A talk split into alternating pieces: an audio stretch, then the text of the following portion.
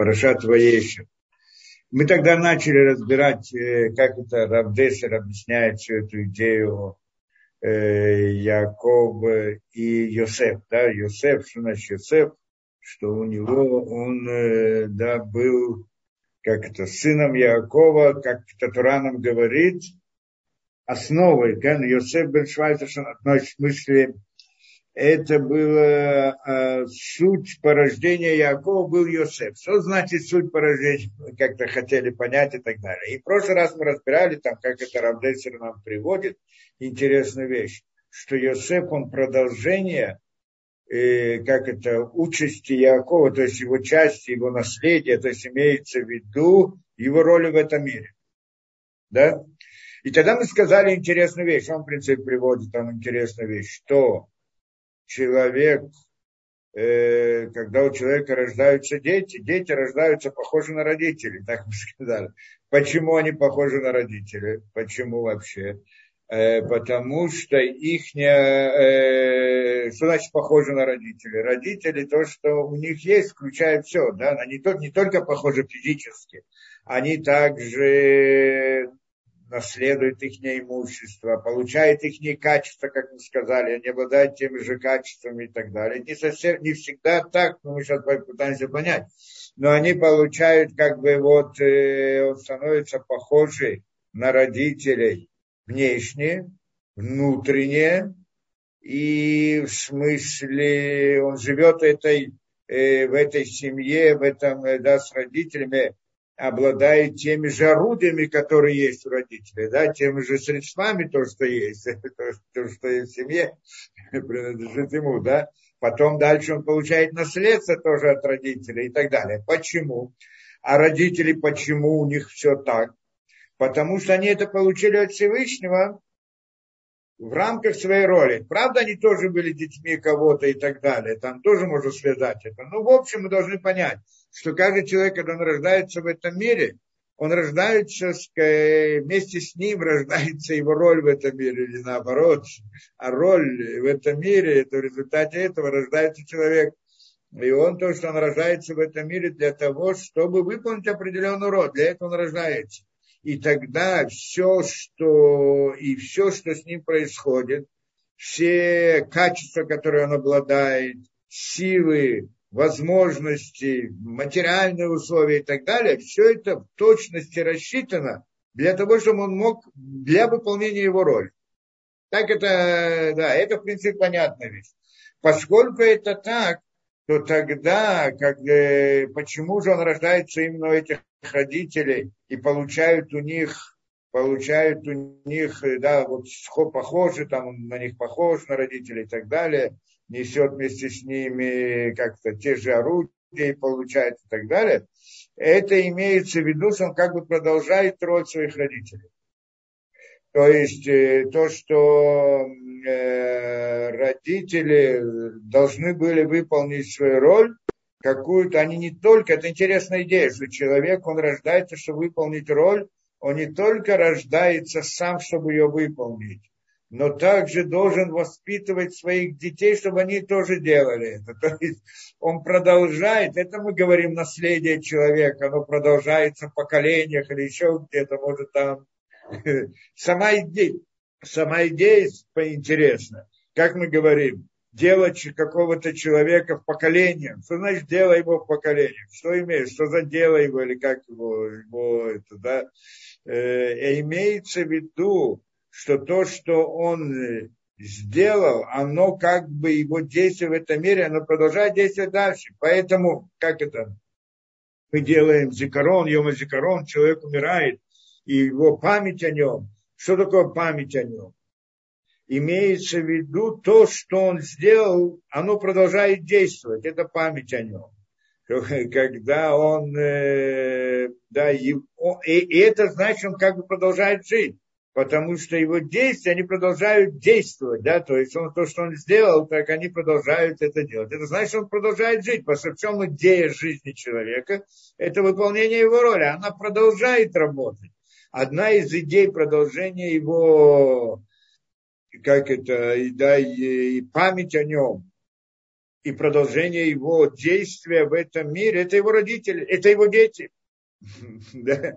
Он их так воспитал, он их поставил, он их это, и поэтому они являются, в принципе, теми, которые продолжают э, да, роль э, своих родителей, как бы продолжают в каком-то смысле, и вот это вот, и они являются памятью своих родителей, по-простому, так это мы понимаем, да? Поэтому э, там и Кадишем говорят, и все молитвы, и все прочее, это идеется память. То есть как бы человек, он получает жизнь, даже после смерти он продолжает жить в каком-то смысле, так мы это понимаем. Во всяком случае, это, это мы сказали. Да? То есть э, человек, он э, похожий, потому что он выпал на своих родителей, в каком-то смысле связан с ролью своих родителей. Но с другой стороны, это не всегда так, как мы сказали. Да? Иногда бывает, и ребенок бывает не похож, даже если похож, но по своей сути, по своим этим, он не, и, и не у него какая-то еще одна роль, или другая роль, или второстепенная роль и так далее. Поэтому здесь сказано, что у Якова было несколько детей сколько у него? 12 сыновей. Правильно? Говоря, мы здесь говорим про Йосефа. Почему? Как он объясняет здесь, Йосеф и Кортал Дотав, что Йосеф это основа его поражения. То есть в Йосефе выражается идея Якова в сути. Вот э, основная вещь Якова выражается бы, основная суть Якова выражается в Йосефе. Другие тоже в какой-то мере несут это. И тоже мы должны понять, что именно они несут или нет да, но, но суть, основная суть Йосефа, як, суть Якова, оно в Йосефе, поэтому он к нему, было у него такое особое внимание и так далее, и так далее. На самом деле все это не совсем непонятно. Что значит Йосеф? Йосеф это сын Рахели, правильно. А там э, были у него еще другие сыновья. Да, Иуда, Леви, да и так далее. Если мы говорим что э, Яков, он в принципе создал еврейский народ. Он же не просто так жил и так далее. Его роль была создать еврейский народ. Создать еврейский народ, который выполнит ту самую роль, которую он взял на себя. Как мы сказали, он, он э, взял на себя роль перевернуть направление истории. Да, так мы говорили. Что он теперь будет, он создать еврейский народ, который приведет к исправлению этот мир. В еврейском народе есть 12 э, колен. Правильно, у каждого колена какая-то своя роль. Поэтому они отличаются, да? Роль Йосефа соответствует роли Якова, а роль других не соответствует роли Якова. Это непонятно. А если мы смотрим суть еврейского народа, там что у нас говорит Машиях, это Давид, царство и храм, построение храма, Давид, Леви, это Коаним и так далее, все они, да, все, все они, э, да, что они не, не продолжают Якова. Как понять эту вещь? Это то, что мы хотели понять, да? Значит, во-первых, почему Йосеф, он продолжает Якова. Во-вторых, как так, как все другие сыновья с этим работают. Кроме, да, имеет к этому отношение, с одной стороны. С другой стороны, уже тоже сказали, что Авраам, и да, у него было какое-то особое качество, да, милосердие, это суть его, хесед, хесед это суть, суть Авраама. С другой стороны, э, Ицхак, который рождается от него, по сути, должен был нести ту же, как мы говорим, качество те же самые. На самом деле нет, он несет другое качество, он гура, то есть сила. Мы сейчас пытаемся тоже понять эту идею. Как бы противоположная хесаду, то есть сила перебороть зло. То есть это по-простому и качество или сила Авраама это хесед делать добро, а Ицхак это перебороть зло. А Яков, он рождается у Ицхака, должен был, по сути, наследовать качество своего отца Ицхака, но нет, он был, как это, у него была средняя линия, то, что называется медата имет, истина. Ну, сейчас вот это мы тоже должны понять, что это, что это значит. Это в смысле, ну, если так идти в этих понятиях, хесед, гвура, то тогда у него рахами, милосердие, вот э, суть этого, да, только надо понять, почему здесь называем милосердием, значит, называем истиной и так далее. И это в принципе, да. То есть мы видим, что это в данном случае каждый из них э, у него было, каждый из них, который родился, он родился со своей ролью. Не, да, они как бы выходят один из другого. Но, в общем-то, каждый обладает своей какой-то силой, своим, своей целью в мире, и все трое, они выполняют определенную роль в мире. То есть у них роль в мире, они тоже как бы одну роль выполняют, только э, да, в, в этой роли и каждый играет, каждый он в какой-то стороне, какая-то сила. Потому для того, чтобы создать еврейский народ, чтобы он выполнил это, нужно три силы. Хеседин враха, то, что мы это, да, три силы. Как это, хесед, милость, суд, справедливость и милосердие. Да, три эти силы, которые должны были быть и так далее, мы тоже как-то должны объяснить. Во всяком случае, это для того, чтобы, потому что э, мир создается тремя силами, вот этими. Мир управляется тремя силами, так было установлено это, в всяком случае, наши миры. И поэтому Авраам, Ицхак и Яков, они, несмотря на то, что они родились один от другого, но каждого как бы своя роль. Так что мы видим это правило, оно не всегда так работает. Иногда человек не получает, скажем, наследство от своих родителей. Почему не получает? Происходят какие-то события и так далее. Э, по всей видимости, его, а, а наследство это имущество, которое родители получили для того, чтобы выполнить свою роль. Если он продолжает их роль, то он должен получить дальше, так он получает это наследство, чтобы продолжить эту роль. Э, и иногда его роль, она не как бы особая и не включает в себя продолжение вот этой роли в полной мере или в той мере и так далее, поэтому не получает наследство. То есть не получает эти вот орудия, а получает другие орудия и так далее. В любом случае, каждый человек, который рождается, он рождается вместе, со своей, вместе с орудиями, которые ему необходимы для выполнения его роли. И так оно, и так оно работает в вот здесь Йосеф, он в прямом смысле продолжение Якова, так нам хочет сказать Тора. И нам это непонятно. В чем эта идея? А что, Иуда не продолжение Якова? Да, Давид Мелех, царь Давид не продолжение Якова. А как, как мы к этому отнесемся? То, и здесь мы должны понять, мы, в принципе, в прошлый раз уже начали что-то там объяснять, понятие, что такое э, два понятия, которые были включены внутри Якова. На самом, на самом деле, на самом деле, действительно, Яков включал в себя два понятия. Точно так же, параллельно этому, у него было две жены, что они тоже, на самом деле четыре, но каждая из них это две, в общем-то, и что они тоже, каждый из них включали два понятия, и поэтому дети, которые от них рождаются, это тоже разделяются на два понятия. И еврейский народ, он тоже находится в двух понятиях, в двух сторонах. И это мы должны понять. Что это за два понятия?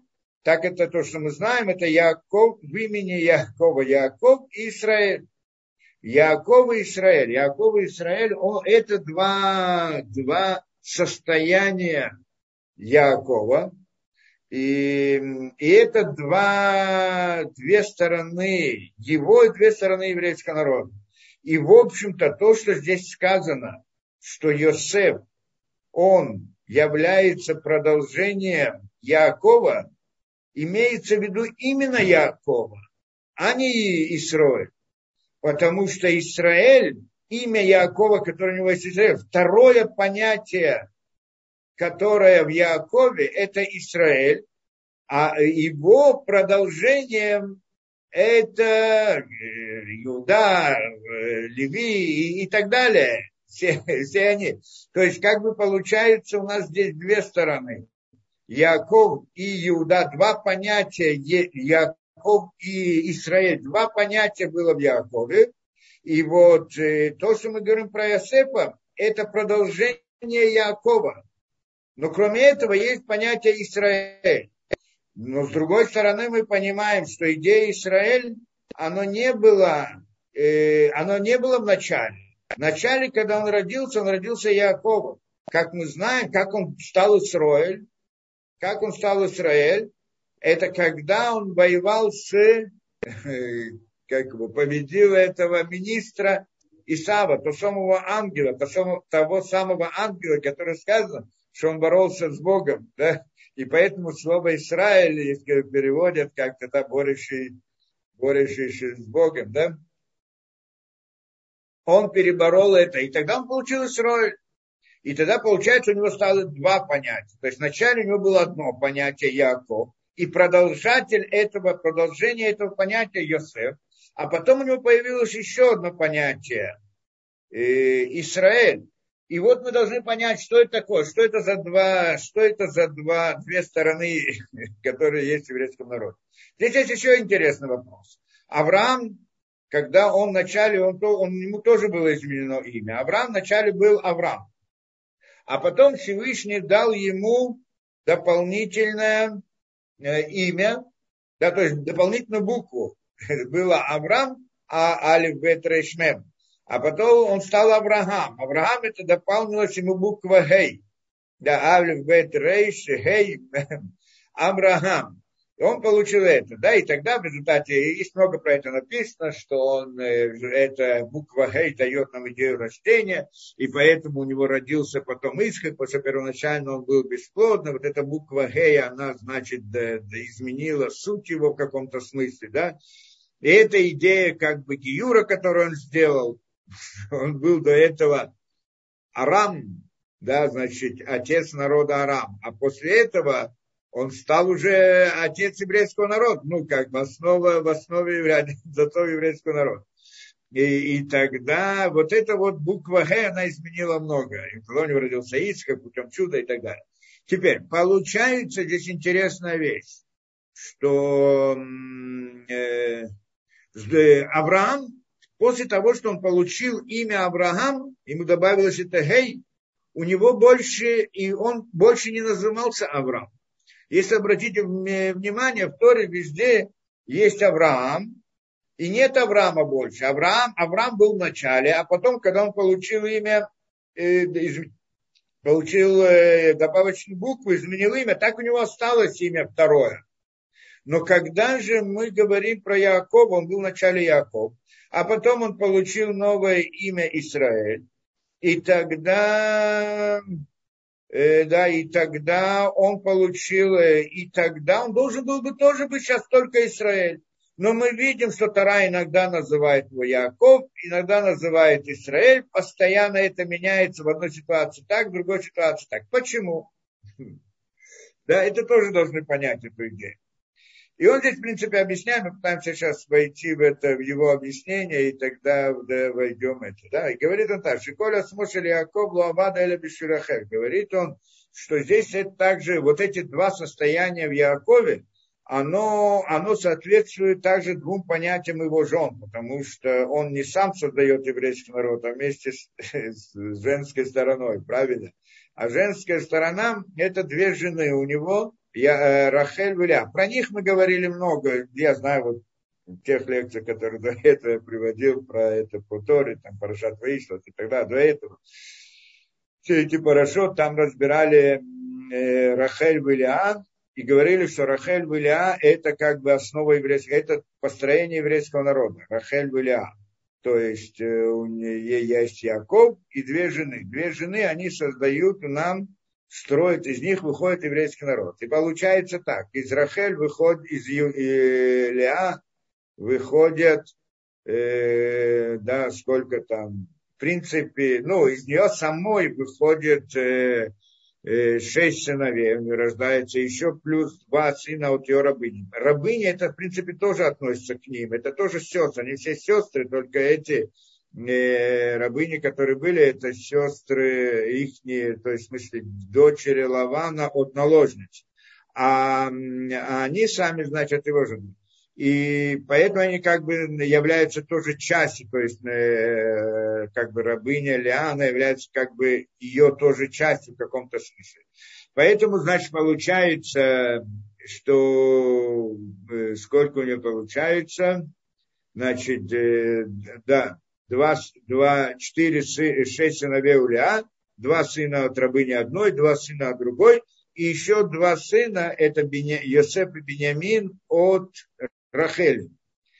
И вот э, получается 10, 10, э, да, от Рахели получается у нас есть только два сына, да, и, и объясняет нам здесь, э, здесь интересно, конечно, рассмотреть вот насчет с рабынями, как они там точно относятся к этому, ну, не будем в это входить.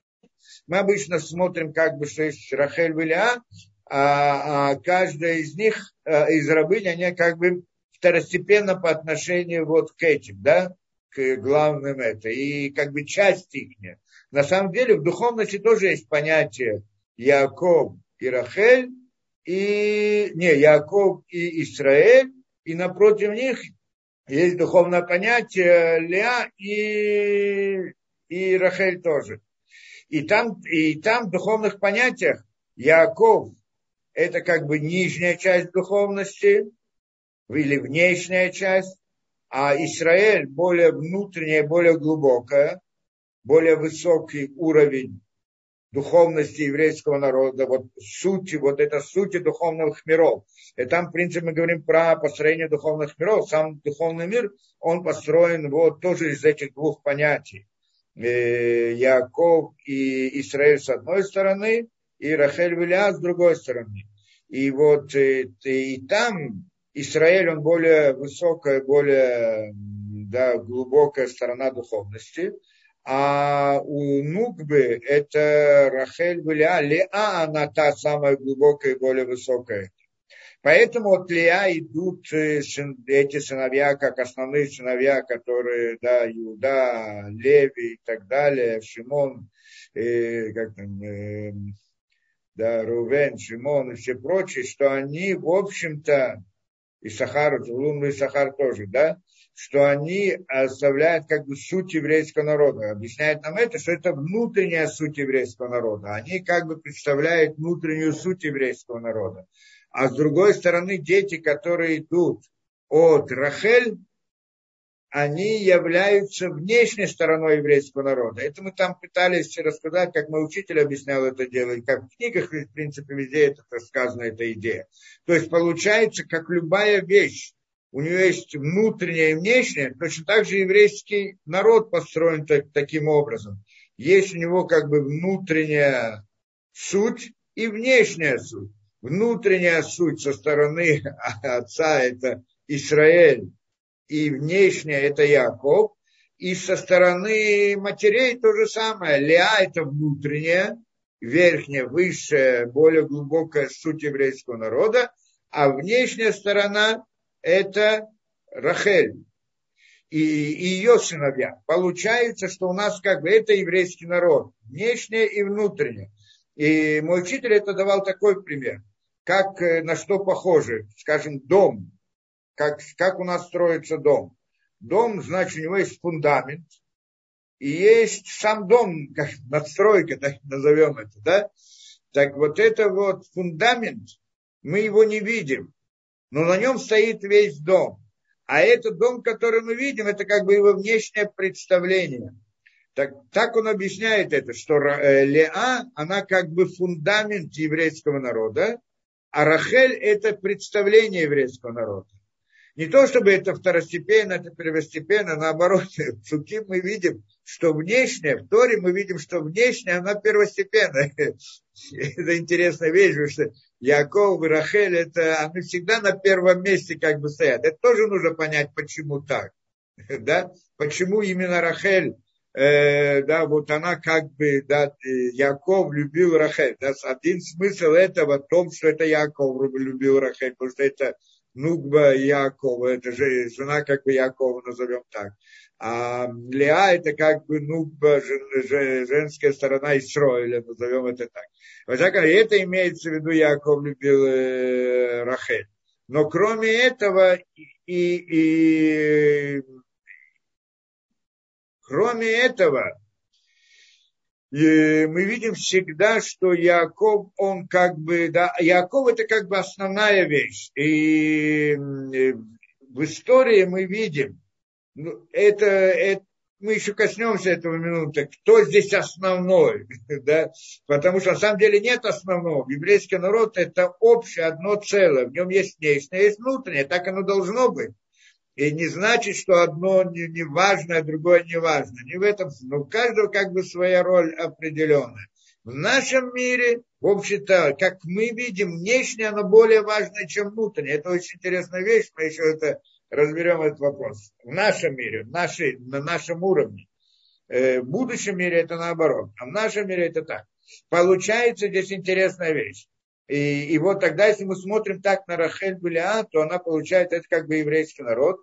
И мы видим в истории, что дети Рахель, это значит Йосеф и э, Беньямин, они всегда занимались, как это, внешней, внешними отношениями еврейского народа с другими народами. Это как бы они были они представители еврейского народа в мире.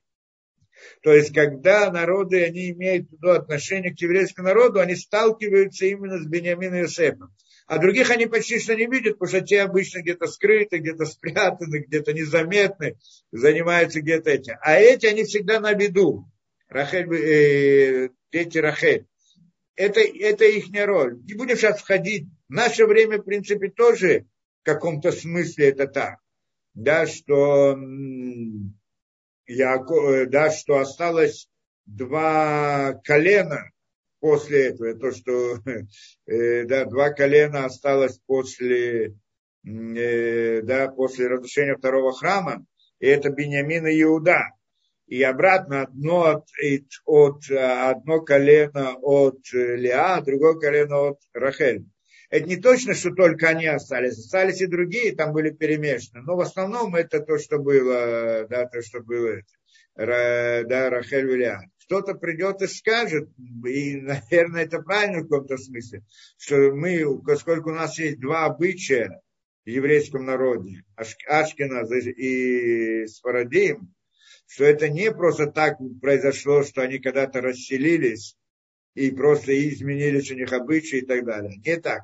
А, а, а это было первоначально, что один из них, кто-то один из них это Бениамин, а другой это э, Иуда. То есть как раз таки два колена. И, так, я не буду сейчас ходить, давать теории, кто из них какое колено.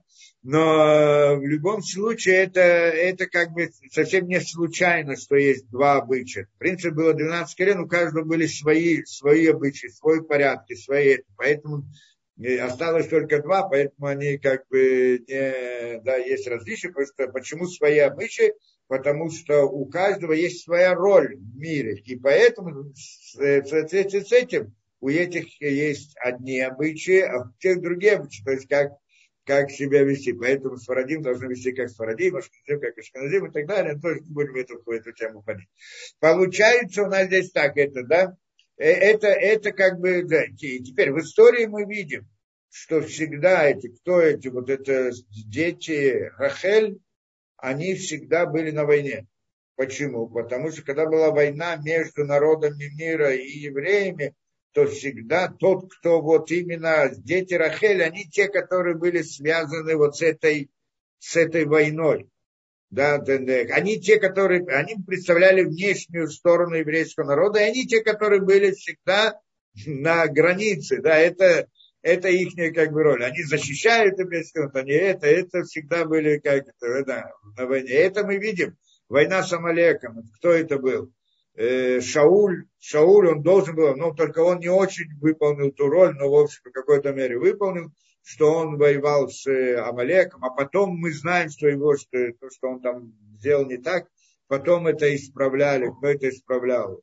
Э, да, Эстер, Эстер, Мордыхай, все они потомки Бениамина из вот этого, да, и потомки Шауля, в принципе да, и что это потомки Бениамина и сыновей Рахеля. И так оно получается всегда, что дети Рахеля, они те, которые находятся на, да, вот, э, на, как его, э, с внешней стороны, и вот они те, которые, назовем так, защищают представляют еврейский народ в мире по ним судят обо всем, да, потому что они те, которые и так далее. Это внешняя сторона еврейского народа. Очень интересно. Поэтому всегда, когда мы говорим о Рахель в Торе, всегда говорится о понятиях красоты, понятиях, э, да, любит, красивое и так далее. что почему это, а, у Рахель, а про Леа не говорится это. Почему? Что Леа, что не было красиво, Леа тоже была красива. Но имеется в виду, что это роль ее, Рахель, роль Рахель это внешняя, поэтому говорим здесь о внешности всегда.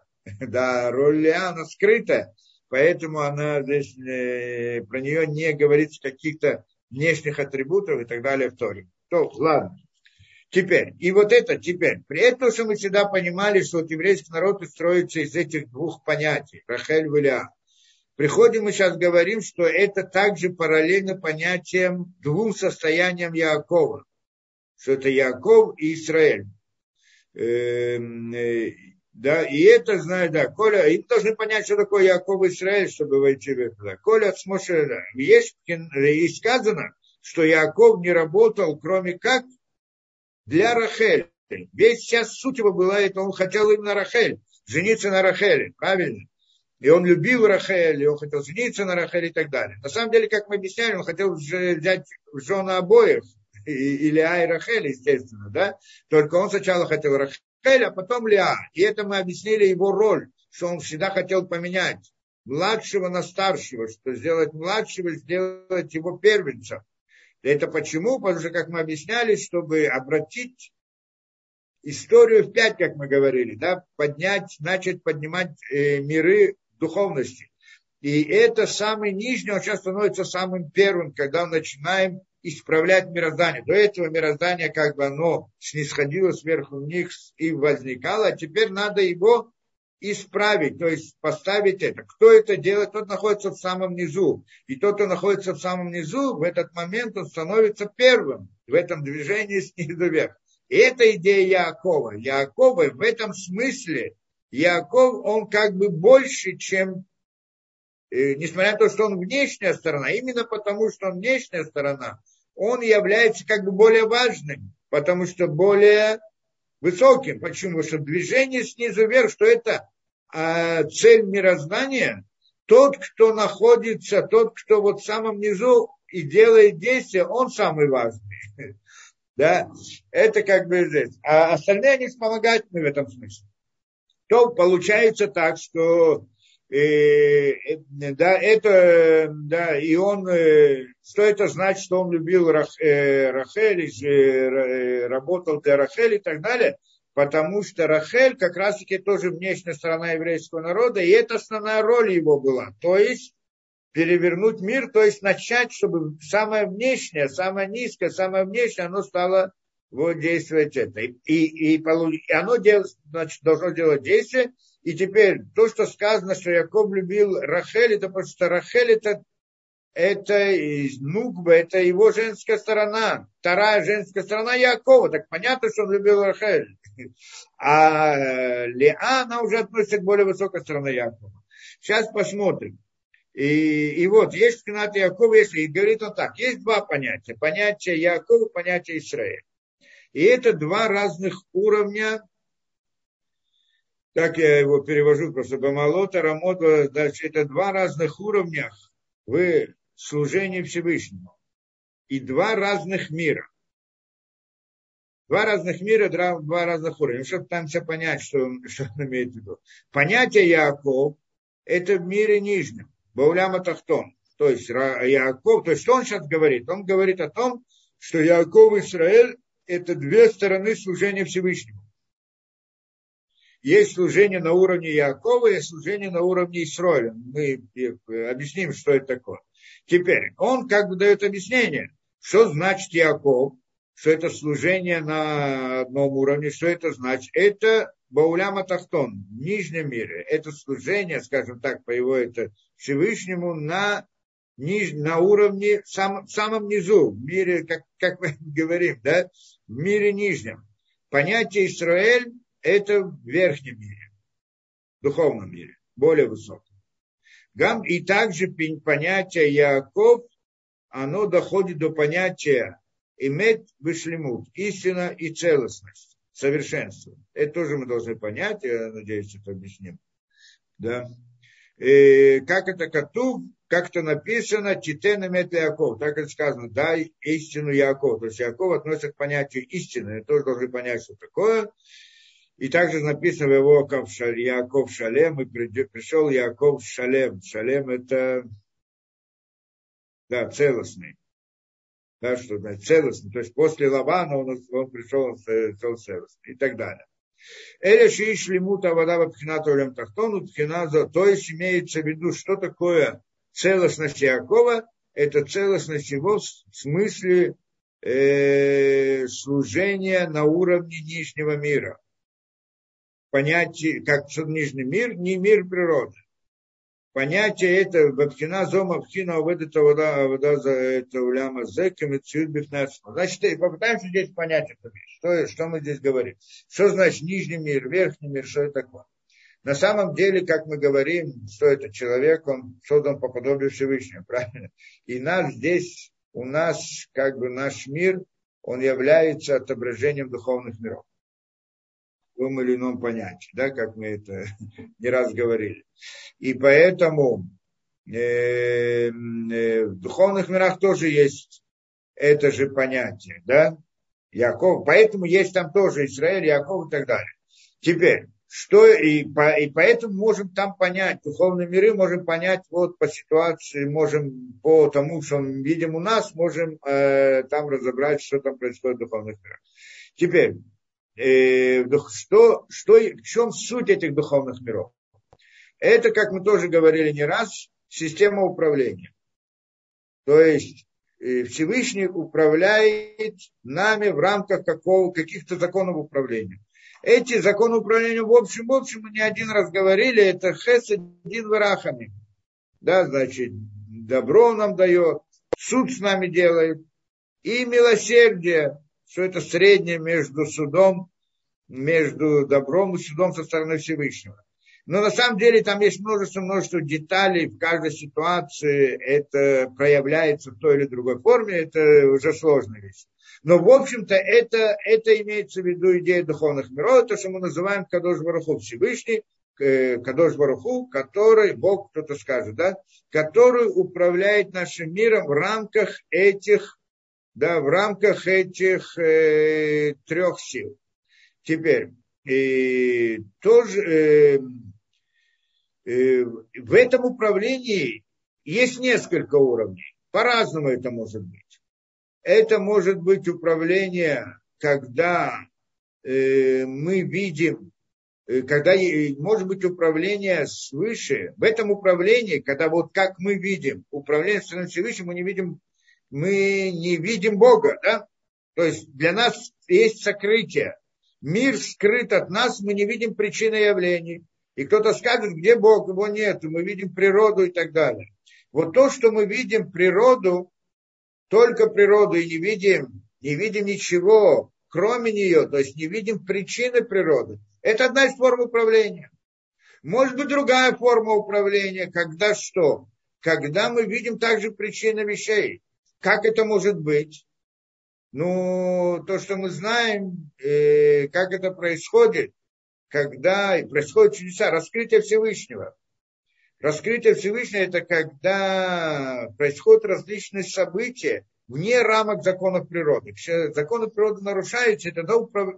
и тогда мы вдруг видим, когда мы видим, что законы природы разрушаются, что происходят события не по природе, мы сразу понимаем, что как это, в нашем сознании природа аннулируется. Мы понимаем, что ее нет. Это всего лишь такая видимая, как будто бы она была. То есть чудо приводит человека в очень сильное впечатление. Когда человек видит чудо, оно его это ошеломляет. И вдруг раскрывается ему, что на самом деле все, что он до сих пор, как он видел мир и понимал мир, это всего лишь внешняя картинка, которая нереально по-настоящему. Это если он видит чудо. Если он не видит чудо, то все нормально, он живет себе так, как это. И тогда получается, что значит он видит чудеса. В наши времена мы не видим чудеса, потому что эта система управления такая в наше время. А может быть система управления на другом уровне, что тогда есть больше раскрытия Всевышнего. Больше настолько, что мы видим чудеса и видим это. Да? Получается, у нас есть две, две формы управления. Одна это, что есть только в рамках, мы видим только природу, и это значит, что мы в этот момент как бы находимся в мире природы. Иногда может быть система управления такая, что тогда мы как бы видим, что природы нет. Не совсем есть, скажем так. События, они удивительные, которые происходят вокруг нас, и они как бы нарушают природу. И мы в каком-то смысле поднимаемся над природой, и в каком-то смысле уже не находимся в ней полностью. У нас таких нет, э, да, вот обычно это. Но в истории все эти рассказы, которые были, были такие события. Это будут такие события. иногда у какого-то частного человека тоже может быть какие-то события, которые с ним происходят. Он вдруг видит, что вот, да, тогда мы говорим, что он сталкивается как бы как-то с, с духовностью напрямую, и он уже не видит, не совсем видит вот эту вот, э, да, э, природу вот в полной мере. Это значит два уровня, как минимум, в общем, на самом деле там есть много разных промежуточных уровней, но это два уровня. Так уровень, который мы находимся в мире природы, мы это назовем это по-простому уровень Якова, управление со стороны духовности на уровне Якова. А когда мы говорим о раскрытии Всевышнего настолько, что мы, в принципе, как бы поднимаемся над природой, это уровень Исроя. То есть мы говорим здесь о двух системах управления с духовностью по отношению к нам. Это первое разделение. Яков и Израиль. То есть, почему Яков и Израиль? Потому что в духовности вот то, что управляет нами, оно имеет два названия. Яков и Израиль. И кроме того, есть также женская сторона, Рахель Виля, да, что это тоже система управления сама по себе. То есть, когда мы говорим духовности, мы говорим о системе управления. Но когда у нас, э, почему мы называем теми же именами, как, как, как у нас здесь, потому что так Всевышний сделал, по подобию Бога создал нас, чтобы мы могли понять духовную действительность в рамках наших понятий. Теперь берем здесь Иакова и Израиль. Что это за два уровня, которые здесь? С другой стороны, это два уровня, как он здесь объясняет, служение Всевышнему. Служение Всевышнему. Иногда он есть уровень Якова, то есть служение Всевышнему. Это служение Всевышнему. То есть человек, мы, когда служим Всевышнему и делаем различные действия и так далее, в этом нашем действии тоже есть два уровня. Как эти два уровня работают? Почему мы их называем, они как бы параллельны системе управления? Почему? Ну, в каком-то смысле это похоже. Почему похоже? В духовности есть система управления над нами. Различные события происходят, и они происходят в рамках того или в рамках другого. Это система управления. Если мы посмотрим на человека, он в каком-то смысле тоже похож на это он тоже в каком-то смысле система управления. Нет? У человека есть душа, и она управляет его телом. Нет? Душа управляет его телом. Получается, в каком-то смысле это параллельная вещь, поэтому мы говорим по, по подобию Всевышнего. То и, но, но когда человек управляет своим телом, мы это не называем управлением в смысле, как Всевышний управляет мирозданием, а называем это поведением человека поведение человека. И в этом поведении человека есть два уровня тоже. Не, есть то, что он, мы просто в это не входим, есть, что человек, э, да, он, э, как это, он живет э, телесными, своими телесными интересами, природными и так далее. Мы про это пока не говорим. Это сам по себе, это тогда он, тогда он не живет как человек, тогда он живет как животное. Да? И поэтому здесь не говорим. Но когда он живет как человек, это значит, что он э, хочет направлять свое, свое, свое тело в каком-то направлении. Это значит, он управляет. Потому что когда он живет, делает то, что он хочет, как он говорит, да, это не то, что он хочет, а то, что ему Яцерара его хочет, да? то, что его тело хочет, что он делает. Это значит, что он как человек, как личность полностью подавлен он живет в мире природы в данный момент, и тело руководит им, а не он руководит телом. Да, когда человек, обычно большинство людей так и живут, в общем-то, иногда с некоторыми и проблесками э, как-то духовности внутри его души, да, иногда вдруг у него, он встает какой-то момент, говорит, ах, как это плохо все, вот я с, с этого момента буду делать вот что-то хорошее, и через минуту он про это забывает но какие-то проблески у него есть, может быть. А так в основном он живет то, чем живет его тело. Ну, тело мы говорим более общем понятии. Тело это не только телесные эти всякие э, да, гордость, уважение, всякие интересы природы, которые есть. Человек, человек живет с этим, живет эмоционально. Причем его эмоциональность, она связана с его разными телесными интересами и так далее. И тогда получается, это, это, он не живет. То есть он не... Почему не живет?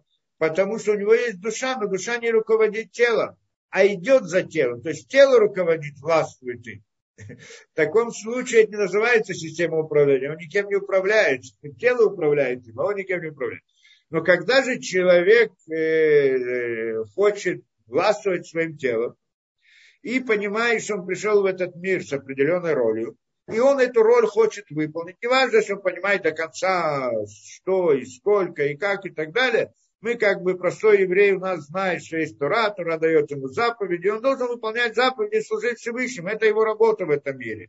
В какой мере точно его роль в этом мире, ну, те события, которые с ним происходят, они ему обозначают его роль в этом мире. То, что от него требуется в этом мире, да, в рамках событий, это его роль. Теперь он приходит, человек приходит, значит, вот э, с этой роли в этот, э, в этот мир. Он, значит, сейчас хочет служить Всевышнему, делать что-то правильно, да? И на этом, и вот в этом его поведении, назовем это поведением, тоже есть два, две стороны. Одна – это уровень Якова, а другая – это уровень Исроэль. Пытаемся понять, как он это объясняет. Значит так, э, э, как это служение на уровне Якова? Когда он делает это в совершенстве на уровне Якова. Пхина зома пхина выдава зараками циют бифнеацмо. Это уляма зекими циют бифнеацмо. Эля шиколь маши осе батухо ушале улишем шамай мамаш. Кинат курбан шамакрит. То есть, уровень Якова, это в чем это его идея? Это в том, что он видит природу как реальность. Вокруг него он находится, человек находится, Яков в этом смысле, да, в этом понятии. Он находится в мире природы. И мир природы вокруг него – это такая реальность, которая есть и существует и так далее. И он в ней помещен. Это обычно то, что у нас в нашем состоянии, обычное состояние это, да, что мы находимся в мире природы, мир природы вокруг нас, со всеми законами, событиями и так далее, и так далее, и мы должны найти свой путь, что-то что должны делать. И теперь мы хотим служить Всевышнему, выполнять законы и так далее. И но раз эти законы и Тора требуют от человека многих разных вещей, которые очень трудно. Почему? Потому что он живет в мире природы, ему за то нужно другое, третье. И вдруг хочется разных вещей. И вдруг приходит Тора и требует от него разные вещи. Это значит, он должен чем-то пожертвовать ради Всевышнего. Да, своими желаниями какими-то, тем или другим. Это мы хорошо понимаем, чтобы служить, чтобы выполнять нормы, мы должны чем-то жертвовать. Так мы и смотрим на мир. Мы смотрим на мир что вот я э, ради Торы, ради Всевышнего, я отнимаю от себя какой-то кусок чего-то ради Всевышнего. Человек дает сдоку. Он берет от себя кусок этого, то, что у него есть, и дает другому это для того, чтобы делать пиццу, выполнить сдоку. Для того, чтобы делать, я знаю, праздники соблюдать, еще что-то. Должен потратить деньги, потратить силы, потратить, я же не говорю, различные желания, которые есть, но он должен отказаться от них и так далее.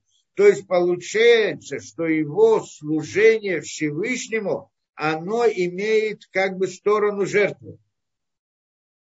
Как, э, как жертвоприношение мы говорим, да? Как бы идея жертвы, он должен пожертвовать различными интересами ради Всевышнего. Это уровень служения. Он, э, и этот уровень служения называется Яков. То есть он находится в мире природы. Мир природы – это реальность перед ним.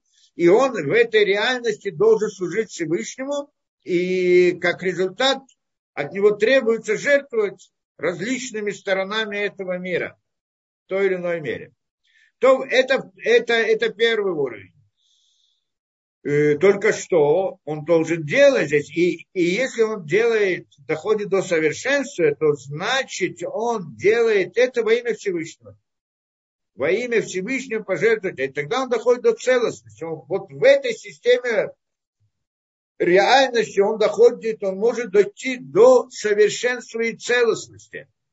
То есть он как бы жертвует э, да, с, э, как бы самого себя Всевышнему. Это так получается. Пожертвовать своими интересами ради Всевышнего. Хинат Курбан Шимагрибликула. Это как бы это понятие, как бы жертвоприношение, которую, жертву, которую он приносит во славу Всевышнего. И это идея служения Всевышнему. То, во всяком случае, у нас это так. Если оно присутствует, да? Но есть другой уровень строя. Что это такое? Айну мацаба водашер Бог квар не столка абханата уляма зек и пред. Это уровень другой. Это когда в глазах человека нет реальности этого мира он как бы живет в этом мире, находится в нем, он его видит, но он понимает, что это нереальность. На самом деле это редко, у нас мы не видим много таких людей, которые на этом уровне, но мы должны понимать, и мы из разных уроков, которые мы учили до сих пор, мы можем понять это состояние, что может быть человек доходит, вдруг он оказывается на таком уровне постижения, что он окружающий мир не воспринимает как реальность. А как он ее воспринимает? Камыцует не пред, мацуета не вхен тах вырак, как лиля вода реальность к нему, у него схватывается только как орудие для служения Всевышнему. То есть он, мы пытаемся понять, как это работает. Но здесь это немножко сложно нам понять, потому что мы в такой ситуации обычно не находимся, поэтому немножко трудно. Мы сейчас пытаемся немножко это довести до понимания. Но может быть у человека два состояния. Мы сталкиваемся только с первым. Но, но в принципе, может быть, есть люди, у которых есть такие, хотя бы в каком-то каком представлении, мы пытаемся это понять. Два состояния.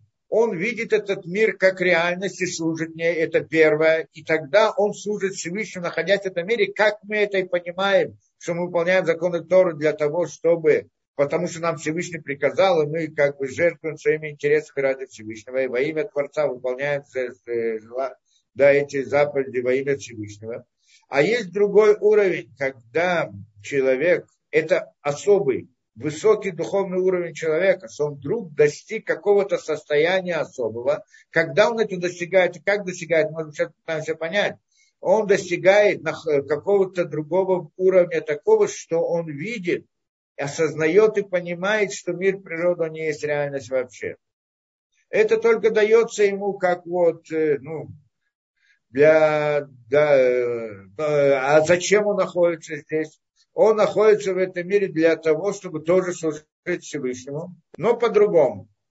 Это э, всякую вещь, которую он видит, у него нет, э, и он делает это ради Всевышнего, у него здесь нет вопроса. Немножко нам трудно понять вот это. Чтобы понять это, хорошо надо находиться в такой ситуации. Да?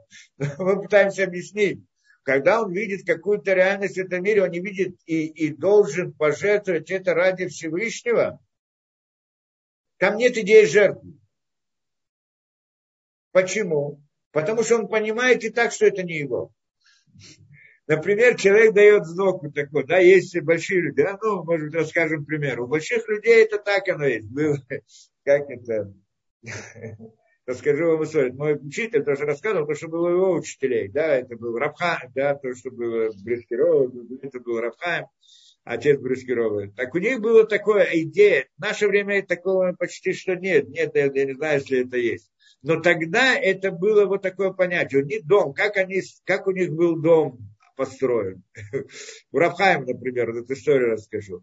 У них называлась идея «открытый дом». То есть, в принципе, вот дом, где они находятся, там горы, ну как, у нас же есть дом, семья, мы заботимся о там разных вещах, приходит гость, он приходит, он спрашивает, можно войти, стучиться, его приглашают, ходи, он садится, он стесняется сидеть и что-то делать, идти сюда, ему говорят, не стесняйся, вот тебе место, вот тебе еда, вот тебе то и так далее. Понятно? Он себя чувствует как гость, который пришел кому-то в дом, нормальная ситуация, это что у нас всегда. А у них было по-другому они делали это понятие открытого дома. То есть у его дом, его семья, его жена, его это, значит, это, находится в этом доме, там он приходит, естественно, покупает разные продукты, разные, все, что необходимо в доме. Но дом он всегда открыт. И любой, нет такого понятия постучаться, войти в дом. Любой человек может войти в дом, зайти, он видит там кровать, ему нужно поспать, он ложится на кровать и поспать. Открывает холодильник, тогда не было холодильника. Но он берет там то, что ему нужно, он берет, приходит это и так далее. И, ну, какое вот, были такие многие люди, которые вели таким образом. То есть их дом, туда мог зайти любой человек, и даже не знали, кто хозяин. Кто, кто хозяин этого дома входили, жили, проходили, там делали, кому-то надо было войти, что-то надо было, он заходил. То есть дом был такой, то есть хозяева, они тоже там находились. Но они находились на правах хозяевов, а находились на каком-то другом этом, да?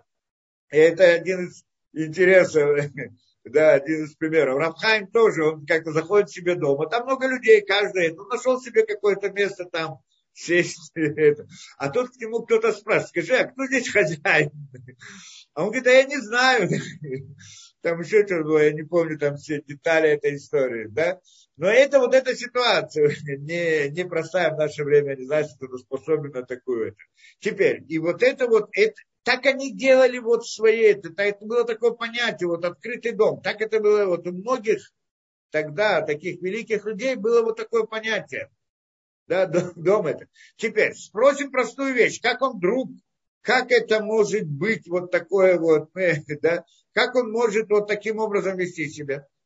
Ведь это его дом, его это ему нужно, ну, не говорю, как это с точки зрения, да, неудобства и все прочее. Но вот он это его, и вдруг он это передает, это кто-то забирает, кому-то дает, он не, не да. Вот здесь мы видим идею, что человек осознает, когда человек осознает, что все, что у него есть, это на самом деле не его, а ему послали это в данный момент. Он, и многие люди видят, как это чудом приходит к нему, какая-то зарплата или какой-то это, да, какой-то момент, деньги, обеспечение и так далее. Есть люди, у которых это происходит в результате, что пошел, поработал, заработал, получил деньги – он тратит, сколько он потратил, потратил. То, что не потратил, не потратил. То, что потратил, ему никак не восполнится, если он потратил больше, чем надо. У него не будет, пока он не получит другую зарплату и так далее. А есть у людей, э, ну, в религиозном, в всяком случае, они не знают, сколько у них будет в этот, э, да, в этом месяце, даже в этой неделе, будет ли вообще или не будет. И когда оно приходит что-то, так оно приходит каким-то образом непонятным, может прийти, может уйти. У многих людей это до сегодняшнего времени это видно. Те люди, которые, это просто, это кто-то рассказывали, люди, которые живут, там, знаю, вот эти вот таврихим, которые живут, учат Тора, то, что они получают деньги, да, там какие-то стипендии и так далее, это явно не хватает им на жизнь, да, просто недостаточно. И на это невозможно жить. А на что они живут? Различные, то, что появляются у них вдруг в разные моменты времени, иной раз неизвестно, неизвестно откуда, неизвестно как. И оно так крутится, оно так живет, оно так... Э, да.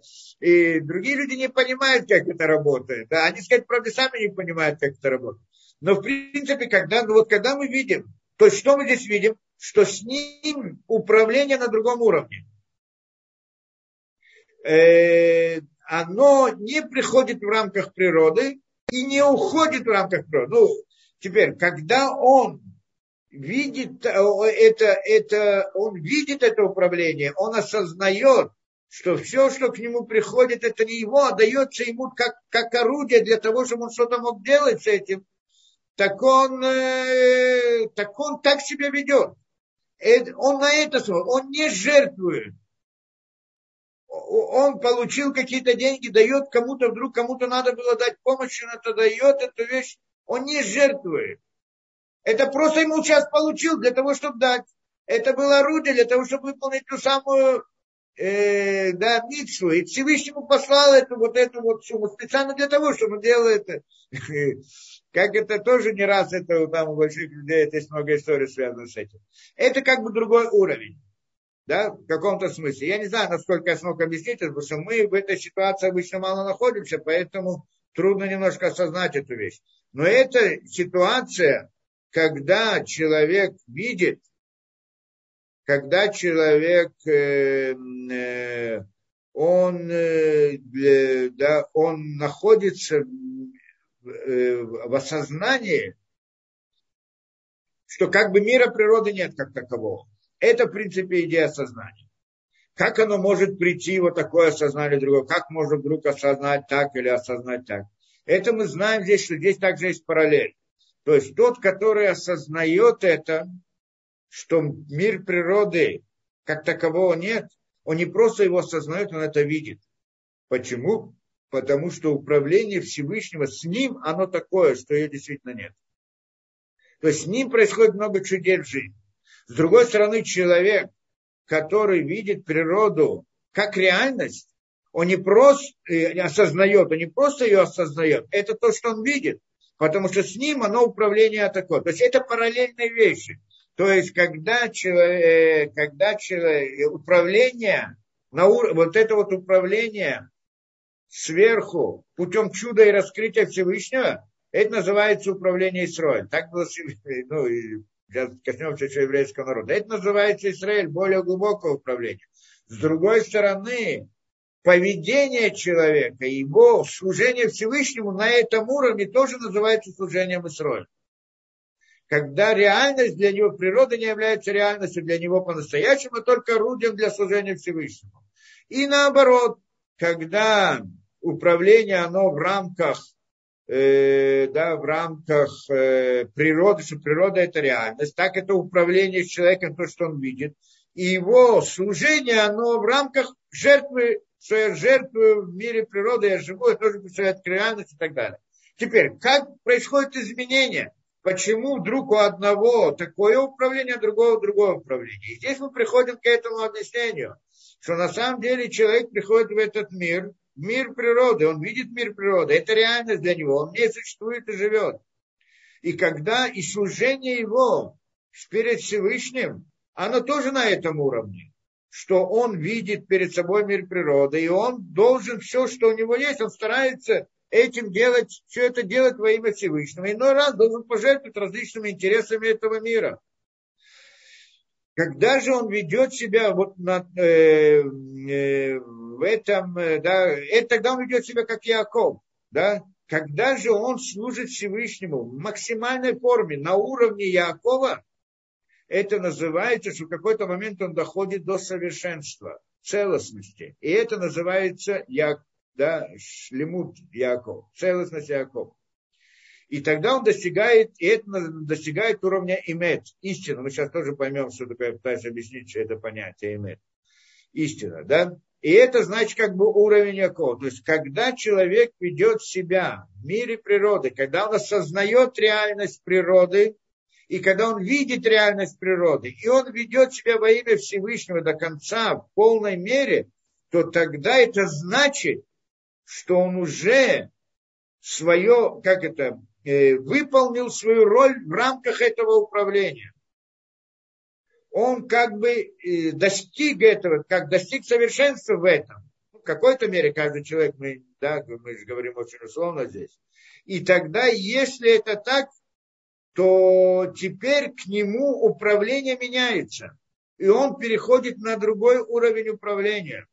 Что теперь с ним, э, у него начинаются чудеса, с ним происходят разные события, не природа, не совсем в рамках природы. И тогда он осознает, мир также по-другому. То есть это связано. Если человек ведет себя на уровне вот этого, да, в мире природы, и он э, ведет себя, да, вот это вот, э, делает все во имя Всевышнего на уровне природы, то тогда природа для него аннулируется в какой-то момент, в каком-то смысле, и тогда он как бы поднимается над природой, и он видит, реальность вне природы, и, и, и он осознает это, и, природа, и мир с ним ведет себя так, и он сам по себе ведет себя вот таким образом, по-другому.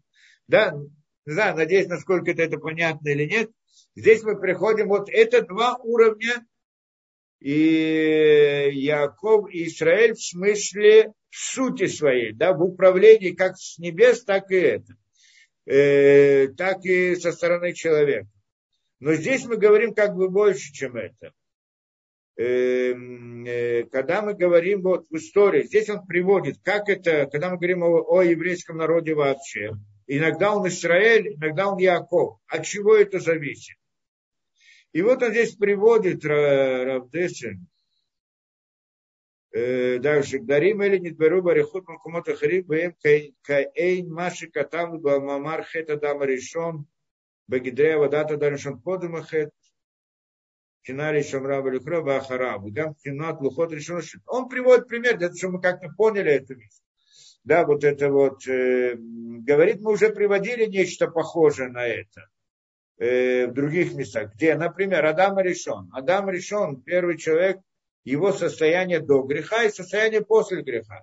После греха он оказался в мире природы, и он находится уже это, да, а до греха он находился как где-то на Ганеден, Ганедене у него не было, не, как, не, не находился в мире природы. И тоже мы здесь видим как бы две, две формы управления, что с одной стороны, вот, вот это как бы два состояния, что Адам до греха, что у него не, как это, не, не было, он не находился в мире природы, не находился в мире природы, к ним были другие, друг, другие, другие законы и так далее. И вот это уровень называется уровень Исроиля в мире. А с другой стороны, после греха он спускается в этот мир, и тогда в мир природы и тогда уже меняется управление с ним. То есть есть управление с небес, которое управляет в рамках сокрытия в мире природы или в рамках раскрытия Всевышнего. Это два уровня Яков и Израиль. То же самое было с еврейским народом, когда они получали Тору. Были два раза. Они получили первые скрижали, да, лухот решуним, первые скрижали и вторые скрижали. Первые скрижали, как это было – что они были в пророчестве и поднялись, они, в принципе, вышли из природы, как мы говорили. Получили Тору. Они не получили ту Тору, которая у нас письменную, да? получили другую Тору. Та, которая корень этой Торы, то есть э, духовный корень ее. Они поднялись до уровня Торы на духовном мире и там столкнулись с Торой самой по себе. То есть сутью этого, да, и вот э, когда они там, э, то есть они, в принципе, они же были пророчества, пророчество – это выход из мира природы. И вот они вышли из мира природы, и там получили Тору и так далее. И вот это вот на том уровне они были Исроиль. Но после, когда они согрешили, да, когда они согрешили, то тогда это Эгель, золотое тельце, они обратно вернулись в то состояние, которое было до этого, то есть на, мире, на уровне природы, и Моше тогда уже придает им, приносит им вторые лухот, что это уже другой, другой уровень совсем. Это то, что мы там разбирали, вот Равдеси тоже там разбирал в своей книге, что это разделение между двумя уровнями. Что это значит? Эм, что сказано с одной стороны Тора, да, что ангелы, они говорили Всевышнему, мои ножки тискарена, что, почему человек, что он такое ограниченное существо, ты ему Тору даешь вообще, как это может быть? Это значит, э, как можно давать Тору человеку, который, это ангелы, как бы предъявляли, как бы предъявляли претензии Всевышнему они низменные такие, они там грехи делают или могут сделать и так далее. Другое, это как ты можешь. А с другой стороны сказано, что Тора это Тора Тавлин. Э, Нататил Ецерара, Нататил Хатора Тавлин, что я дал тебе Ецерара, плохие желания, я тебе дал Тору, как излечение, так это написано. То есть получается, Тора, она идет как излечение для Ецерара. То есть, когда человек учит Тору, он тем самым перебарывает свой Ецерара. И тогда вопрос, с одной стороны, ангелы говорят, как ты можешь давать Тору тому людям, которые могут грешить и так далее. То есть они недостаточно чисты для того, чтобы получить Тору. Надо быть чистым, большими, мере. Они нет, они могут согрешить. А с другой стороны сказано, что Тора, она приходит нам как, как лекарство. Человек, который изучает Тору, она его очищает как инструмент, что переворот Яцерара. Так как же так? Тора это так или так?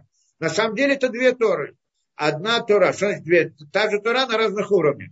Первая Тора это Лухот первый, что это сама корень Торы, там, где в духовных мирах. Там действительно человек не может прийти туда, будучи нечистым, и видеть корень Торы, как бы ее суть внутреннюю, столкнуться с ней. Для этого это надо заслужить. Для того, чтобы это получить, надо быть чистым, очиститься и быть святым, и тогда только человек может быть на уровне пророчества связан с этим. Но с другой стороны, потом Всевышний как бы спустил нам эту Тору в этот мир. И эта Тора, письменная Тора, то, что у нас есть, и письменная и устная Тора, так не будем в это ходить. И тогда это, это уже дает нам в нашем мире. Она дает, приводит, она не, не, это мы не сталкиваемся с ее корнями по-настоящему, а только с внешней картинкой этого.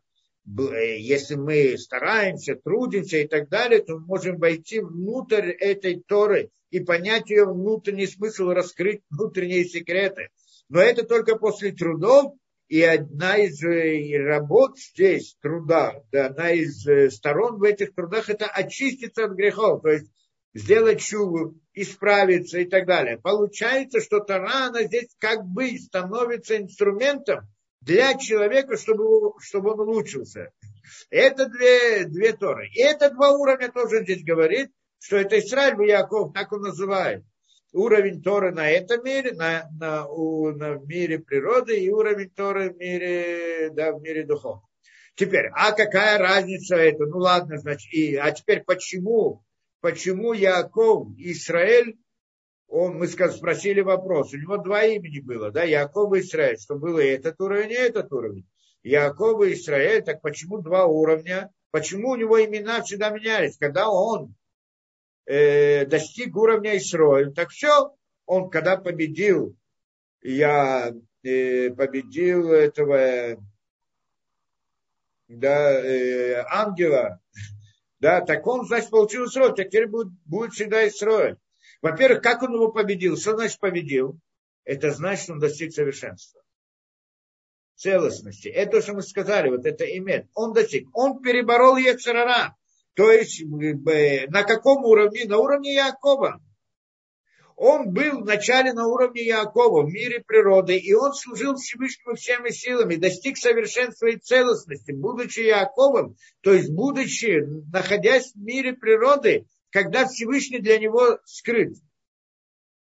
Не раскрыт, как это, да, без чудес и без этих, и он служил, и все его, все его, вся его работа была в этом направлении, служение Всевышнему.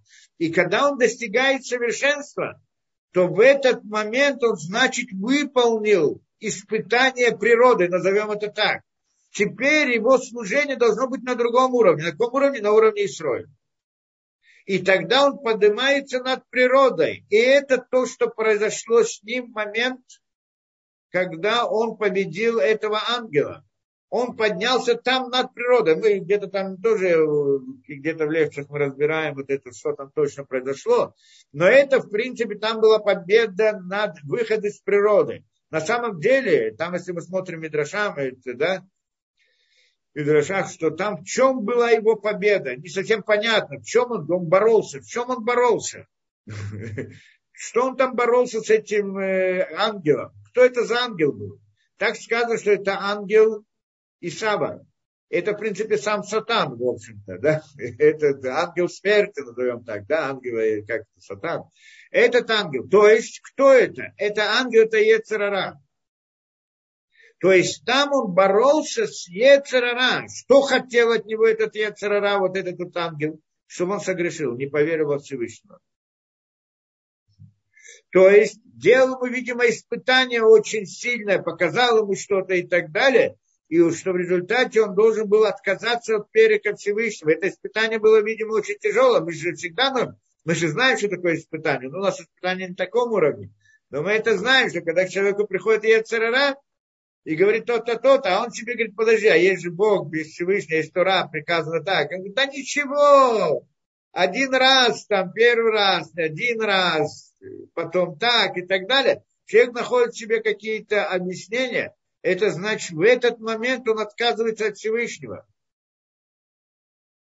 И вот это, и, и, да, и тогда он как, отказывает, тогда он, как это, и тогда он идет за природой. И тем самым он что он говорит? Что природа это реальность.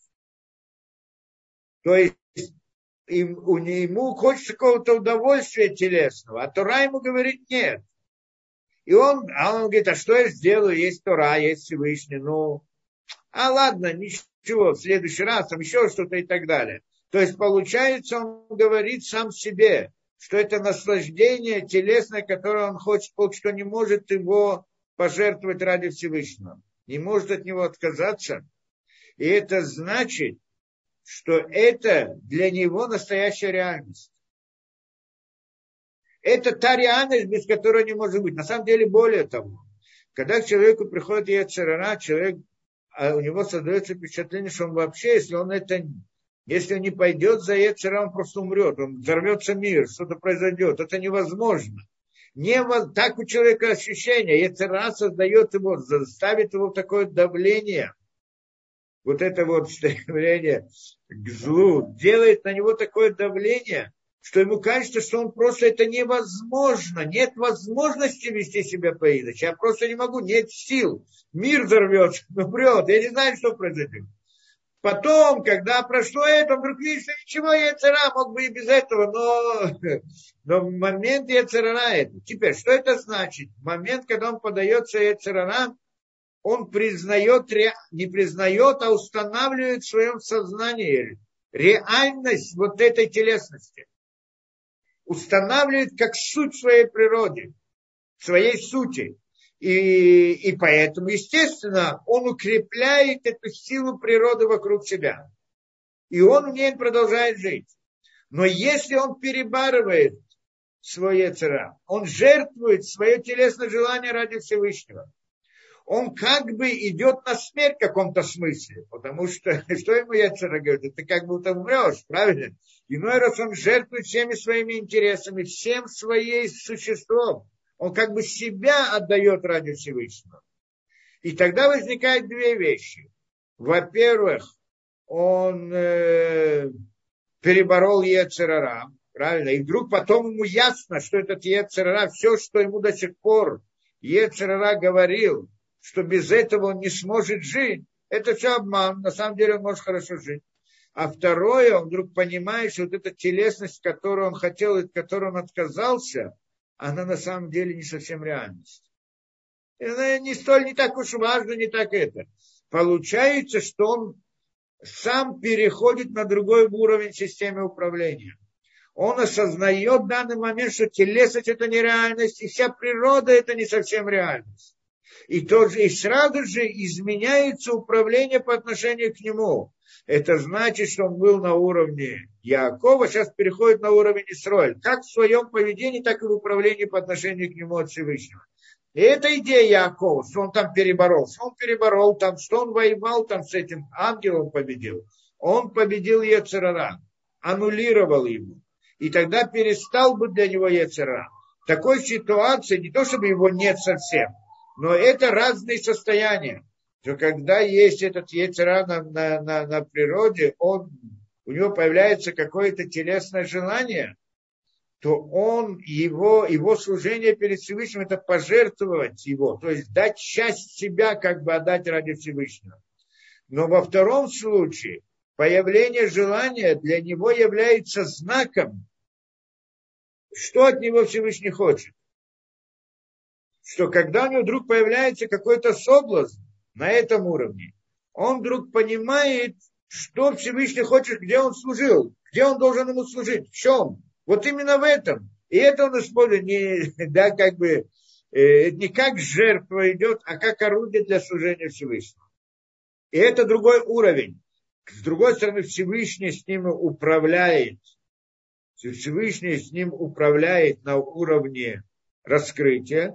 И он сам как бы не на, выходит, не ощущает реальность мира природы.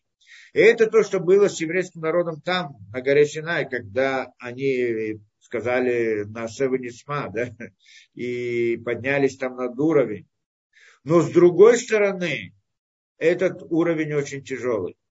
Что они там сказали?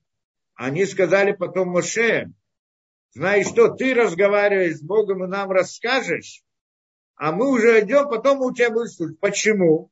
Потому что мы не хотим умирать. Что значит умирать? Там говорится, что каждый, Мидрашим говорит, что каждое слово Всевышнего, когда он говорил с ними, для них, у них как бы душа вылетала из них, из их тел, и Всевышний возвращал их обратно в тело, да, в душу это. То есть, как бы они умирали от каждого слова. В чем здесь суть? В каком-то смысле это правильно. Что значит умереть? Как мы говорим, чтобы поднять на уровень... Э, что такое смерть? Душа выходит из тела, правильно? Когда человек выходит из телесности, это не смерть. Тоже в каком-то смысле смерть. Когда мы говорим о уровне Якова, это в каком-то смысле, что человек не видит природу как реальность перед собой. Не то, чтобы выходит полностью, как мы это говорим, да? Но он не видит реальность эту перед собой, как реальность. Это в каком-то смысле смерть. Он как бы отключается, выходит из природы. Но человек Человеку очень трудно. Человек хочет жить в природе. Нет. Человек хочет разных интересов, разных удовольствий, разных просто различных, скажем, положительных эмоций, которые окружают его вокруг мира. Это жизнь. Что такое человек живет? Живет, он смотрит, он читает, он слушает, он общается с людьми, у него есть различные эмоции. А, а различные, это его жизнь, в общем-то, правильно, в этом мире. А тут вдруг мы говорим, ты должен быть святым. Что значит святым? Что мир, природа для тебя как нереальность. Ее как бы нету. Это значит, что я выхожу как бы не для меня этого мира. Это ужасно трудно. Этот человек может достигнуть какие-то моменты времени, когда он, скажем, во время молитвы, если человек ходит, как мы говорили, в намерение, там делает высокие намерения, он как бы выходит тоже из телесности. Мы про это тоже говорили. Когда он находится так, это в телесности, ну, обычно служит Всевышнему. А тут во время молитвы он может дойти до уровня, что он выходит в каком-то смысле, не ощущает тело, назовем это так. Выходит из телеса, не ощущает его, входит в мир мысли и так далее. Правильно, это, это, это тоже нас можно назвать уровень Исроиля, а когда он теле, уровень Якова. Только это ужасно трудно. Сколько, я же не говорю о том, как войти в это состояние очень трудно. Но даже если тот, кто вошел, как трудно там остаться. Это сколько сил, это требует огромные силы от человека, чтобы перестать свою, разорвать свою связь с телесностью. Почти что невозможно. Я знаю, сколько много людей, которые могут это сделать. Но те, которые могут делать, они прикладывают огромные усилия для этого. Это, это понятно, потому что мы же находимся внутри телесности. Как выйти из этого? Это сила, надо перебороть телесность. Это физические силы нужны огромные, кроме всех остальных, духовные силы и так далее. И человек как бы, когда он выходит, это такой процесс очень непростой, тяжелый. И теперь он находится только на уровне мысли, там, духовных как-то понятиях и так далее остаться на этом уровне, это каждая минута там это требует усилий. Как только у него усилия заканчиваются, он прекращает, он сразу обратно оказывается внутри телесности и так далее. То есть находиться на этом уровне очень трудно. Это то, что а, на Израиль, и, да, Израиль, там сказали Моше, мы не можем находиться на этом уровне. И впоследствии тоже, когда было с Мираглем, мы тоже объяснялись, было с этими, да, с разведчиками. С разведчиками, зачем они послали разведчиков? Тут та же идея, мы так объясняли. Зачем он послал разведчиков, а не это, в землю Израиля? Ведь Всевышний делал им чудеса, они вышли из Египта с огромными чудесами, они их видели, эти чудеса. Они жили в пустыне путем чуда были облака вокруг них, чтобы, что они находились внутри облаков, и там был у них как микроклимат. Вместе с ними, там стира, росли, одежда росла вместе с ними. Была каждое утро, э, как это, чистая, вы, выстиранная, выгнуженная, я не знаю, ну, там много разных что рассказывают. То есть внутри они не жили в рамках природы вообще. И вот сейчас они подходят к Израилю, и им Всевышний говорит, входите и я буду с вами, я буду за вас воевать. А они говорят, нет, пошлем разведчиков. Почему разведчиков? Вдруг там сильная армия, сильные города, сильные это. Какие города, какие сильные? Вы же прошла Всевышний чудом провел. Из Египта там были еще более сильные. И везде, как вы, что это? Что это было за... Они, и если бы они не верили бы, ладно, но они-то верили, они-то знали, что есть Всевышний, они это видели перед собой. Это уровень, в котором они были. Но они говорят, нет, мы не можем. Почему? Это путь чуда. Это несмотря на то, что это уже не был уровень э, пророчества, которое было получение Тора, они это а, потеряли, когда сделали золотое тельце. Но это тоже был уровень, они были внутри природы, но природа была чудо вокруг них. И они могли это, да и все должно было быть чудом. А они говорят, мы не можем идти путем чуда. Потому что путем чуда это очень тяжело. То есть мы хотим по природе. Мы хотим завоевать эти по природе, эти народы, войти внутрь и победить их в рамках природы. Поэтому должны их проявить и так далее. Мы, конечно, понимаем, что Всевышний может сделать это чудо. Но чудо, мы боимся чудес. Это то, что они сказали. Почему? Потому что чудеса требуют ответственности. Потому что если вокруг тебя происходит все чудом, то любой твой, любая твоя ошибка, она сразу же, таким же чудом она наказывается. Это ответственность. Там, когда, когда это, как это, человек может грешить и сделать это скрыто, что никто не видит, ну а Бог видит, но он делает, как будто бы не видит. То есть Всевышний ведет себя с ним так, как будто бы он не видит. И тогда он может делать нарушение. А если Бог видит, как бы, да, э, э, ведет себя, управляет, как видит, а не как не видит, то за каждое нарушение он сразу получает наказание. То есть он не может спрятаться от Бога. Когда есть чудеса открытые, это управление говорит о том, что Всевышний всегда видит тебя, где ты находишься. Поэтому с тобой всякие чудеса. Поэтому человек не может сказать, а может быть меня никто не увидит, никто не знает. Как это? Всевышний тебя видит сейчас. Каждый момент, что он видит чудо, происходит это. И поэтому от него требуется сильного напряжения, чтобы быть на этом уровне тоже. И это было им очень трудно. Поэтому они говорят, мы не можем. Получается, что в это состояние, если человек доходит, мы в нашей реальности почти что не видим таких состояний, когда до уровня Исроиля то что это. Но, э, но, но если человек доходит, или народ доходит до этого уровня, это какие-то мгновения, какие-то времена, какой-то промежуток времени, за который человек в каком-то особом духовном подъеме может оказаться на этом уровне, что он сам будет на этом уровне в смысле своего поведения, и тогда Всевышний с ним тоже управляет в рамках этого уровня раскрытия, но, но, но долго он не может находиться в этом. Поэтому мы говорим, что в этот момент, когда он находится на этом уровне, это значит, что он что он находится, что он э, сейчас на уровне Исроиль, и управление с ним с Исроиль. А если, а когда же в обычной ситуации он Яков, поэтому он всегда меняется. Либо это Яков, либо, либо это Израиль.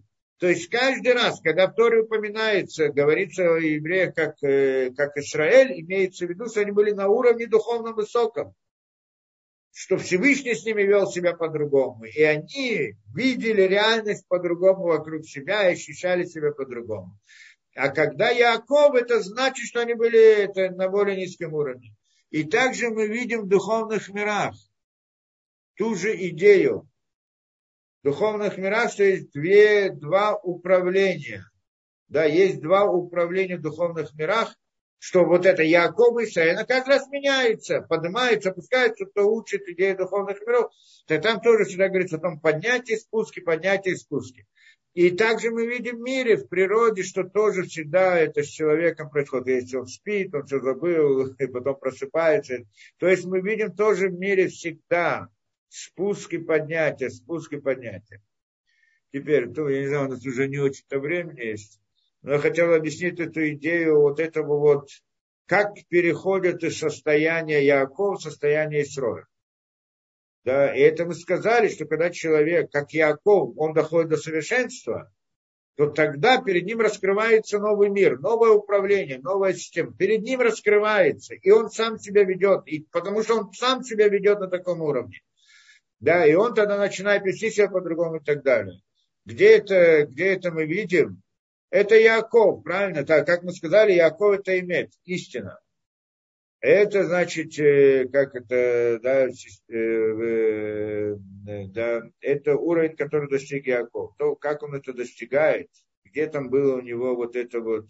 Здесь мы немножко в его тех событиях, которые рассказываются про Якова, там написаны разные вещи, но мы не очень хорошо понимаем, что именно они, да, что, на что именно они показывают. Там он, э, как там сказано, что он, да, он, нам только Тара рассказывает, что он достиг очень высоких духовных уровней внутри. Но вот в самих действиях немножко трудно, там сказано, что он что?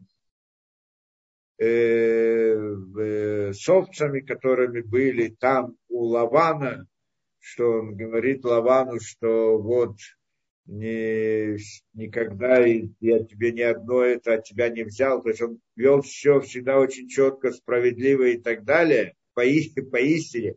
Это один из примеров привода. Но мы не очень хорошо вот, э, да, ощущаем эту вещь. Но в принципе то, что мы должны понять, что он как бы вел себя в рамках истины. Что такое в рамках истины? Давайте попытаемся понять. Обратно, параллель, параллель. В системе управления сверху нами Всевышний управляет тремя качествами, тремя этими. Хесед, Дин, Врахами, мы говорили, да? Теперь, когда человек, э, когда человек, он похож на Всевышнего, поэтому он тоже должен быть, похожим. В каком смысле похожим? Хесед, Дин, Врахами, то есть делать добро, делать справедливость, да, это справедливость, суд, как мы говорим, и милосердие, да, и милосердие. Но на самом деле у человека это в других понятиях выражается. То это то же самое, но внутри человека оно по-другому. Человек он как-то управляет своим телом, поэтому это там по-другому. Что делать добро, это делать добро у человека тоже. Делать добро по отношению к людям, к Всевышнему и так далее. Э, с точки зрения Эм, э, э, делать э, да, суд, справедливость, то, что мы назвали. Что это такое? Это качество называется Ират Ашем, страх перед Всевышним. Значит, с одной стороны, делать добро, это параллельно Хеседу, где страх перед Всевышним, это параллельно Дин, понятие Дин. Почему страх перед Всевышним? Потому что это и есть Дин. Когда человек боится Всевышнего, что это значит? Он делает суд над самим собой. То есть говорит, как над своим телом, да, вот, а что если я боюсь сделать этого, что здесь нарушить что-то, здесь нарушить что-то. Тем самым я ограничиваю себя в разных вещах. Это идея страх перед Всевышним. Страх перед Всевышним это не животный страх, это другое. Страх животное это как это, эмоциональное пробуждение человека, когда он видел собаку, он боится. А когда он видит э, Бога, человек не боится по природе. Собаку человек по природе боится, Бога по природе не боится. А если уже он боится, точно так же, как чтобы не бояться собаку, человеку надо сделать усилия. Точно так же, чтобы бояться Бога, ему нужно усилие. Работа над собой – это страх перед Всевышним. Страх перед Всевышним – это значит бояться того, что человек не боится. Да, это значит пересилить вот это вот само по себе. Это идея, э, да, это идея дин с точки зрения человека. Это, это мы говорим Авраам и Исхак. Авраам, он родился в сути своей, у него была мера добра, хесед. Ицхак, в сути его было э, страх перед Всевышним. Это идея. Теперь, э, когда мы говорим там хесед вдин, ну, в системе управления, у нас есть третье, то, что посередине и ниже рисуется как треугольник, да? Посередине и ниже называется милосердие, рахами. Почему милосердие? Милосердие это как бы э, с точки зрения Всевышнего управля... когда Всевышний управляет нашим миром, он делает добро, делает суд, а есть суд это как бы справедливость, а есть милосердие. Что такое милосердие? Добро это говорит дать ему награду за хорошие поступки, суд дать наказание за плохие поступки. А это, это две силы. А что такое милосердие? Милосердие говорит так, что нельзя всегда вести только с позиции добра или только с позиции суда. Потому что если только делать добро человеку, то тогда он, э, как воспитание, давать ребенку все, что он хочет, это в конце концов зло для ребенка. И наоборот, судить его и всегда наказывать, это тоже зло для ребенка. Поэтому даже когда ему полагается наказание, правильно это не давать ему наказание, а проявить силу милосердия. Правильно? Что такое милосердие? Это идея равновесия между добром и справедливостью. На самом деле нельзя аннулировать, э, как это, отменить наказание, если оно полагается наказание, потому что тогда это несправедливость. А Всевышний он справедлив. Но имеется в виду, милосердие проявляется не в том, что отменяется наказание, а в том, что отсрочивается наказание. И когда наказание отсрочивается это милосердие. Значит, Всевышний ему полагается наказание человеку, суд. Но Всевышний не делает этого в надежде, что тот сделает чуву. Если тот сделает чуву, он исправит себя. И если исправит себя, то тогда уже не требуется ему наказание, и поэтому справедливость сохраняется. А если же он не исправит себя, а будет продолжать это делать, то в конце концов он получит наказание еще плюс за то, что ему дали отсрочку, и он не, не воспользовался им. Получается, эта идея милосердия, это равновесие между хесед и дин. Это правильная, как что, это, как что если вести э, только милосердие или только суд, или вот э, без какой-либо координации между ними, это неправильное воспитание. А правильное воспитание, это когда есть также милосердие, оно дает, в конце концов, потому что суть человека не в том, чтобы дать ему наказание за преступление, что если ты ему дашь наказание, ничего не поможет, а так исчезнет мир, мир будет уничтожен. А дать ему возможность потом исправиться. Это со стороны Всевышнего идея милосердия, на этом стоит мир. Потому что первоначально он создал мир в рамках награды и наказания, и мир был разрушен. Идея мира нового, исправления мироздания, то, что это, да, мир абсолютно, что называют, что в нем появляется идея милосердия, исправления. Теперь со стороны человека, как это работает? Мера добра, а хесед это мера добра, это его хорошие поступки, а, а суд это идея Э, суд – это идея страха перед Всевышним, мы сказали. А что же такое милосердие? Милосердие – это правильное соотношение между делать добро с одной стороны и бояться Всевышнего с другой. Потому что когда человек делает добро с одной стороны, и он делает добро иной раз, это может быть, когда, я, когда идет ущерб страха перед Всевышним. Или наоборот, человек страх перед Всевышним, он не делает добро, потому что опасается, что, может быть, он сделает что-то неправильно. Поэтому правильное их как бы сочетание, как там между Дин, между Хесед и Дин, здесь это посеред, то, что называется посередине, и вот это вот правильная как бы комбинация этих вещей, что и Хесед, и Ират Шамаем вместе, и добро со стороны человека, и страх перед Всевышним для человека, вот это средняя линия, как бы, она называется истина, потому что это, что правильно, как надо правильно вести. И то есть получается у человека в его поведении вот эта мера милосердия со стороны Всевышнего, она у него проявляется в понятии истины, потому что у Всевышнего тоже это понятие истины, только там мы это называем милосердием. А здесь эта идея милосердия называется истина, потому что милосердие это истина на самом деле, да? Это то, что правильно, это то, как должно быть. И поэтому, значит, Яков, он является, его качество, его сила была, это вот эта средняя линия истины, делать правильно. То есть иногда я делаю добро, иногда я делаю, потому что я боюсь Всевышнего и страха это, а приходит Яков и говорит, надо делать истину, то, что правильно – да, чтобы там было и добро, и страх перед Всевышним, но это должно быть то, что, то, что правильно. То есть это, как это, иногда человек делает добрый поступок, что он хочет, э, у него это качество такой доброты, а с другой стороны у него страх перед Всевышним, и поэтому он что-то делает, что-то не делает. А есть другая вещь, э, да, что человек говорит, я буду делать то, что Тора мне говорит. Это средний путь. Если надо сделать добро, то говорит, я буду делать добро. Добро – это идея расширения. Если надо как-то бояться Всевышнего и не делать чего-то, какого-то добра, потому что может из этого добра прийти какое-то, какое-то отрицательное какое-то понятие, то тогда это страх перед Всевышним. Говорит, так если Тора мне этого не говорит делать, так я не делаю, говорит делать. То есть это средний путь, то есть идти путем Торы. Это в принципе, Яков. На самом деле Авраам, у него была сила Хесуда, с этого начал, Исхак сила э, страха перед Всевышним. Каждый из них достиг совершенства и пришел к уровню Якова.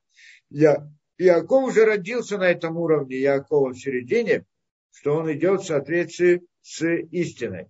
Но они, каждый из них вышел с этого, и поэтому каждый тоже пришел к уровню Якова, вот, к понятию Якова. Каждый из них тоже стал Яковом.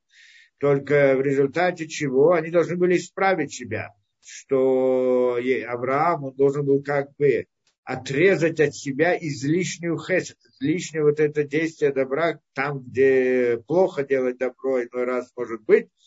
И вот это вот как бы отрезал от себя кусочек, это идея рождения Ишмаэля. Что это как бы суть Авраама со стороны его этого хеса. А у Ицхака излишне вот это страх перед Всевышним, тот, который неправильный, он как бы тоже отрезает от себя кусочек и рождается Исав. И каждый из них, он становится как бы Яков в этом смысле. Теперь получается, что Яков, когда он доходит до совершенства, то есть истина идет по истине, то тогда он переходит на другой уровень управления, это называется Исроя. Но это уровень управления более высокий, и со стороны Всевышнего, со стороны самого человека, только что он не постоянный.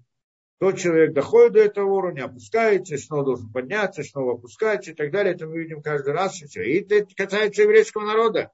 В истории тоже. То они были на уровне Исроэль, то они были на уровне Яков каждый раз. Когда было да, построение храма, первый храм, второй храм, были на уровне Исроэль. Потом опускаются на уровне Яков, до этого был на уровне Яков, потом и так далее. Когда придет Машиих, они снова поднимутся на уровень Одну только идею мы не объяснили еще это, да, какое это, как это связано с Йосефом, ну, может быть, уже в следующий раз как